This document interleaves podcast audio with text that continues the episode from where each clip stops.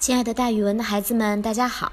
我呢，就是那个爱讲故事、爱到了自己都姓蒋的蒋楠老师。今天要给大家讲的成语故事叫做“恶贯满盈”。大家都知道这个成语是作恶多端的意思，但是却很少有人解释过这个成语里每一个字的意义。恶呢，当然是罪恶；贯是咱们古代用来穿铜钱的绳子，每一千枚为一贯；盈就是满的意思。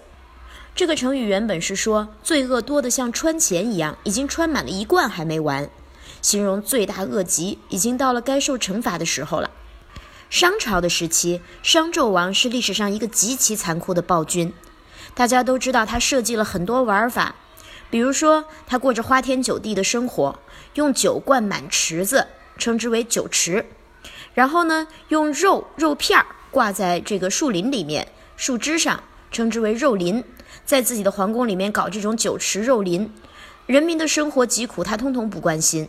还有他设计了一些酷刑，这些刑罚之残忍，让人民都看不下去了，他的大臣们也都看不下去了。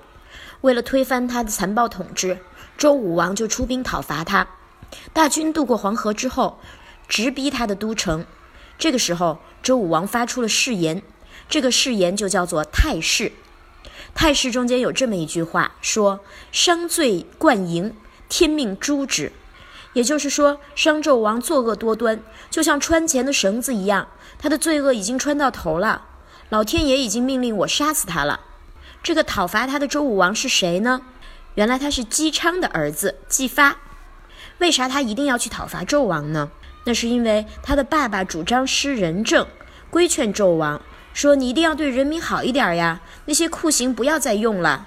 结果纣王居然把他关了起来，所以他的儿子忍无可忍了，于是周武王就开始讨伐纣王。立下这个态势之后呀，周武王在牧野这个地方和纣王的军队交战，打了一场大仗。咱们的周武王姬发所率的当然是仁义之师啦，他深得老百姓的欢迎，老百姓也给予了他很大的支持。老百姓对纣王的军队早就深恶痛绝了，结果纣王打了大败仗，最后自焚而死，商朝也就灭亡了。所以“恶贯满盈”这个成语就从太史中间的这句话流传了下来，表示作恶多端、数不胜数，应该到了受惩罚的时候了。咱们可以这样造句：那个日本战犯在侵略中国的时候恶贯满盈，自当伏法。好了，今天的成语故事就给大家讲到这儿。蒋老师跟大家明天见哦。